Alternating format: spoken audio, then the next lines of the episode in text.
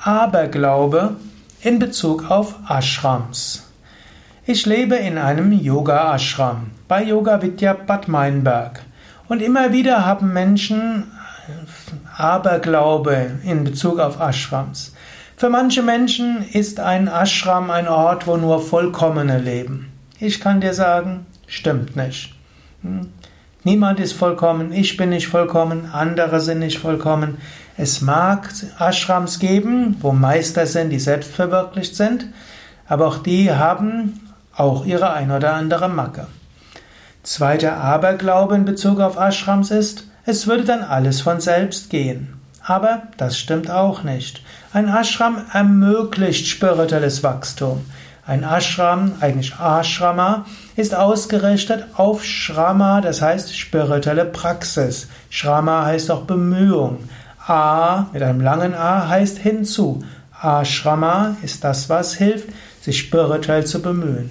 Es fällt leichter, regelmäßig spirituell zu praktizieren, der spirituellen Umgebung eines Ashrams. Du musst dich aber weiter bemühen. Ganz von selbst geht's nicht. Ein dritter Aberglaube in Bezug auf Ashrams ist, dass es eine heile Welt ist. Für eine gewisse Weise suchen viele Menschen heile Welt, das Paradies, die heile Familie, die sie vielleicht schon vorher nicht hatten. Aber zu einem Ashram gehören Menschen und Menschen ringen um den richtigen Weg. Menschen haben Bedürfnisse und Anliegen und Wünsche und gerade ein Ashram ist eine Ansammlung von idealistischen Menschen. Idealistische Menschen sind manchmal weniger bereit, Kompromisse zu machen als andere. Und jemand, der in einem westlichen Kontext in einen Ashram geht, ist oft individualistisch eingestimmt. Sie machen eben etwas anderes, als normal ist.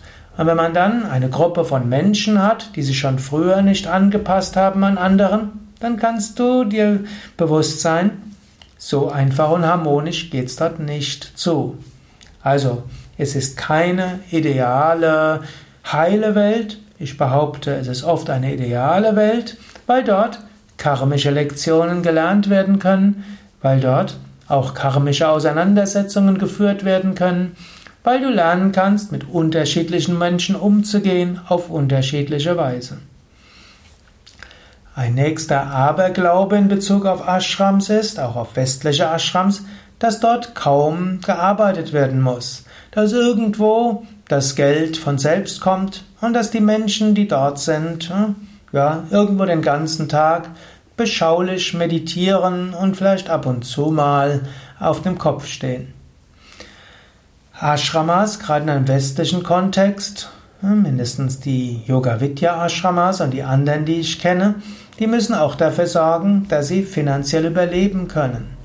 Das ist auch in Indien so. In Indien gibt es Ashrams, die finanziert werden von reichen Menschen, die dort Spenden geben. Es gibt in Indien auch Ashrams, wo man sehr einfach lebt, wo also die dort wohnen nur Dahl und Reis haben, also Linsen und Reis und keine Elektrizität, auch keine Toilette und so weiter, also keine westliche Toilette. Braucht man wenig, muss man auch wenig tun. Westliche Ashrams typischerweise müssen Hygienebestimmungen erfüllen, Küchenvorschriften erfüllen, Brandschutzvorschriften erfüllen, Gebäudevorschriften erfüllen, Arbeitsschutzvorschriften erfüllen und so weiter. Und prompt wird alles teuer. Dann soll eine soziale Absicherung da sein. Im westlichen Kontext zu sagen, wir verzichten auf Krankenversicherung, geht noch nicht mal. In Deutschland gibt es sogar die Krankenversicherungspflicht. Prompt muss jeder Mensch auch etwas haben. Dann gibt es auch einen gewissen Druck von außen, wo es heißt, jeder Mensch soll auch etwas verdienen. Prompt ne, gilt es auch, jeder braucht etwas Taschengeld. So, Gäste kommen hin und erwarten etwas. Also muss man auch dafür sorgen. Prompt muss eine Menge getan werden. Und das ist auch gut so, denn man wächst auch durch Engagement. Gerade die Yoga Vidya Ashrams haben sich ja auch zum Konzept gemacht.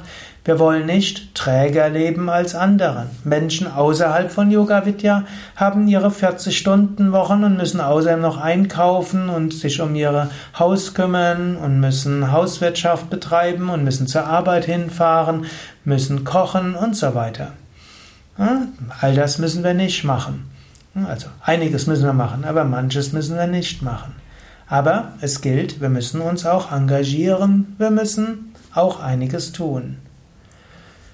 Es gibt auch den Aberglaube, dass in einem Ashram man wenig tun müsste. Oder es gibt noch einen weiteren Aberglaube.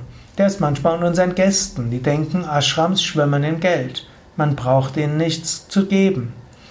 Eigentlich stimmt das, also bei Yoga Vidya stimmt das überhaupt nicht. Wir krebsen immer am Existenzminimum. Jedes Mal, wenn wir eine Expansion machen, dann müssen wir Kredite aufnehmen. Danach müssen wir die über Jahrzehnte abbezahlen. Menschen im Westen oder in Deutschland sind es gewohnt, Klöster zum Beispiel werden finanziert durch die Kirchensteuer. Manche Klöster werden sogar finanziert durch staatliche Zuwendungen. Logischerweise müssen die Klöster dann eben nicht so viel tun, um finanziell zu überleben. Logischerweise hm, müssen auch die Kosten, die den Gästen, äh, die Preise, die man den Gästen in Rechnung stellt, auch nicht ganz kostendeckend sein. Und logischerweise braucht dann auch die betreffende Institution nicht unbedingt Spenden. Bei Yoga Vidya versuchen wir, die ja, Seminargebühren so günstig zu halten, dass jeder sie sich leisten kann. Aber sie sind eben nicht vollständig kostendeckend. Wir brauchen Spenden. Und so sollte man wissen, es gibt viele Arten von Aberglauben in Bezug auf Ashrams. Mancher Aberglaube ist für Menschen, die dauerhaft einen Ashram erziehen wollen. Manche Menschen haben Aberglaube in Bezug auf Ashrams, die dort mal ein Seminar besuchen. Und manche haben noch mehr Aberglaube in Bezug auf Ashrams, die sie gar nicht kennen, haben vielleicht irgendwas darüber gelesen oder mal einen Film gesehen. Das sind nur einige Formen von Aberglaube, die Menschen in Bezug auf Ashrams haben. Es hilft, sich ein Ashram genauer anzuschauen. Und wenn du in einem Ashram leben willst, ist es immer gut, erstmal eine Probezeit dort zu verbringen. Es ist gut, mein Seminar mitzumachen. Und wenn du Gast dort bist, dann sei dir bewusst, da sind Menschen, die sich intensiv bemühen.